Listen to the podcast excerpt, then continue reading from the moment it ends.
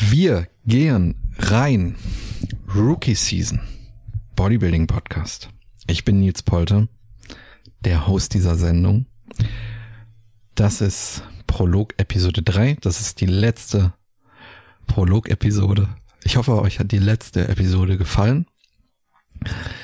Diese Episode heißt Antifragilität und Kaltstart. Auch hier möchte ich kurz sagen, dass der Begriff Antifragilität nicht mein eigener ist. Ich möchte mich nicht mit fremden Federn schmücken. Das ist ein Begriff, den Nicolas Taleb geprägt hat. Ein Autor, den ich wärmstens empfehle. Ich glaube, ich habe ihn in der letzten Episode empfohlen. Bin mir gerade nicht sicher.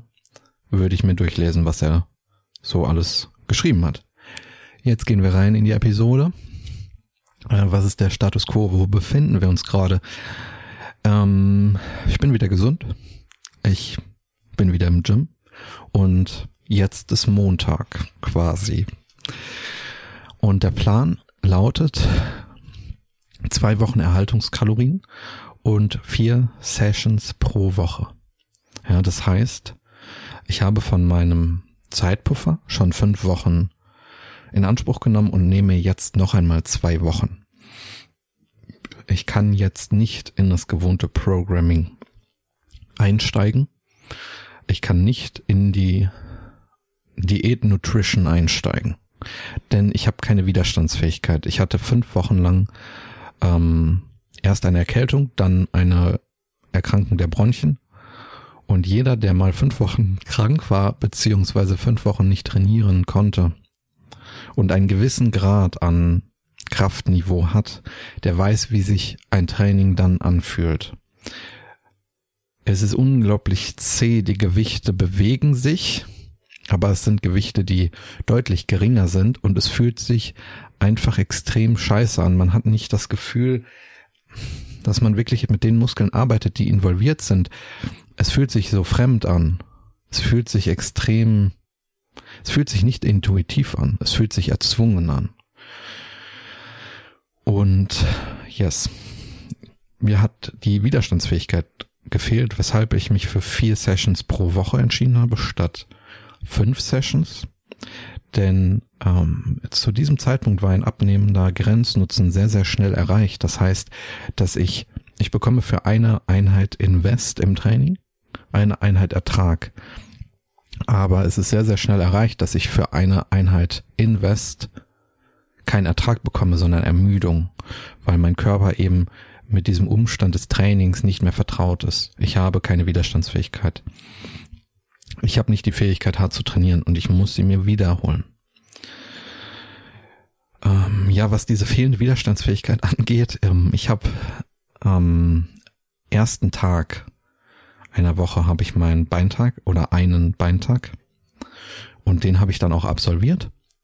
Und am nächsten Tag hat mein ganzer Körper geschmerzt. Ich hatte überall Schmerzen. Das waren keine Schmerzen, die man kennt, wenn man sich vielleicht verletzt. Das war einfach ein Gefühl der totalen Ermüdung, die durch meinen Körper durchgeschossen ist. Das habe ich so noch nie erlebt und ich habe an diesem besagten Beintag habe ich nicht ähm, an meinem Limit trainiert. Ich habe Intensitäten gewählt, die einen konservativen Start widerspiegeln.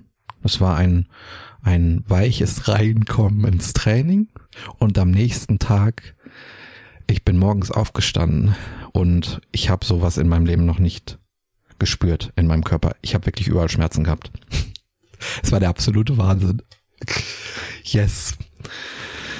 Das war der Status quo und ja, äh, wie ich, ich glaube, ich habe das in, in einer Episode gesagt, ein ungefähres Skript dieser Episoden sind meine eigenen Aufzeichnungen über mich selber, die ich ähm, Woche für Woche anfertige. Und ein Stichpunkt sind fünf Wochen krank und zwei Wochen, um das System hochzufahren, macht Zeitverlust von einer Woche, weil ich halt nur einen sechs Wochen Puffer habe. Das ist sehr scheiße. Und ähm, ja, das war eben der Status quo. Ich habe meinen Zeitpuffer um eine Woche überzogen am Anfang der Prep. Diese sechs Wochen beziehen sich nur auf den ersten Teil, nicht auf die komplette Vorbereitung, aber es ist schon kein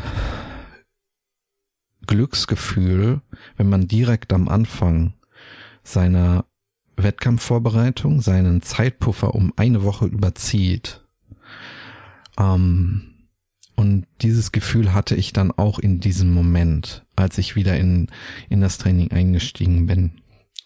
Und wie gesagt, es war nicht angenehm. Und dann kam eine weitere Sache. Ich war ja wieder gesund. Und wenn man gesund ist, dann kann man ja auch krank werden. Und nach zwei Einheiten, die ich im Gym war, habe ich mir eine Erkältung zugezogen. Und jetzt, wo das alles überwunden ist, kann ich darüber lachen, weil es so absurd klingt. Und es ist so lustig zu sehen, wie sehr jemand mit Scheiße beworfen werden kann. Ähm, aber ja, ich war zwei Einheiten im Gym. Ich habe mich nicht abgeschossen oder so. Und ich hatte einfach eine Erkältung. Mein Kopf, also ich hatte Kopfschmerzen. Ich dachte, mein Schädel explodiert. Ich hatte so krassen Schnupfen, dass ich so eine riesengroße Packung Tempos innerhalb von zwei Tagen leer gemacht habe. Das ist der absolute Wahnsinn. Ich hatte keine Halsschmerzen, ich hatte keinen Husten. Es war halt so eine leichte Erkältung. So. Das war's dann. Und jetzt zum ernsten Teil der Episode.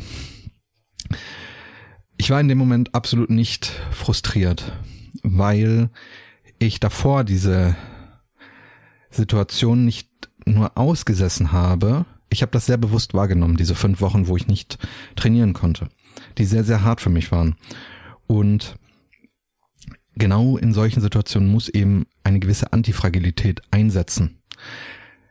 Für mich bedeutet das, wenn wir über Antifragilität im Bodybuilding reden, dass ein antifragiler Athlet durch suboptimale Umstände stärker wird, das Konzept der Adaption sollte nicht nur im Training stattfinden, sondern auch bei externen Szenarien, die gegen einen Athleten gerichtet sind. Man muss aus solchen Situationen lernen. Man sollte nicht, ähm, man sollte eine Situation nicht nur aussetzen. Man muss Lösungsansätze finden und diese Lösungsansätze auf zukünftige Szenarien übertragen und bestehende Lösungen anpassen. Und das habe ich in diesem Moment eben getan. Ich war absolut nicht frustriert. Alles war gut. Ich war maximal entspannt, als ich die Erkältung hatte. Und ich möchte jetzt in, in dieser Folge nicht den Anschein erwecken, als sei ich irgendein heroischer Bodybuilder, der äh, Probleme umarmt und, und sich derer erfreut. Aber in diesem Moment war ich sehr, sehr entspannt. Das heißt, für mich war der Fokus darauf gerichtet, wieder das zu manipulieren, was ich kontrollieren kann. Und das war der Schlaf, das war die Ernährung und das war auch die Psyche. Und die Psyche war in diesem Moment sehr, sehr viel besser. Sie hat sich adaptiert aus dieser ersten Krankheitsphase. Yes. Ähm, da ich aber, wie ich am Anfang der Episode bereits erwähnt hatte, unter einem gewissen Zeitdruck stand, musste ich in diesem Moment etwas machen, was ich sonst nur sehr ungern tue. Ich musste ähm, meine Entscheidung risikobehafteter ausrichten. Das heißt, ähm, normalerweise, wenn ich eine solch, einen solch geringen Grad an Erkältung verspüre, ähm, dann mache ich eine sehr konservative Pause vom Training. Das habe ich in dem Fall nicht gemacht. Ich hatte vier Sessions in dieser Woche Montag, Dienstag bin ich, glaube ich, ins Training gegangen. Und dann habe ich meine Trainingseinheiten, die zwei übrig gebliebenen, nach hinten geschoben auf Samstag und Freitag. Das heißt, ich hatte Mittwoch und Donnerstag trainingsfrei. Ähm, ich habe in diesen Tagen darauf geachtet, auf meinen Schlaf zu kommen.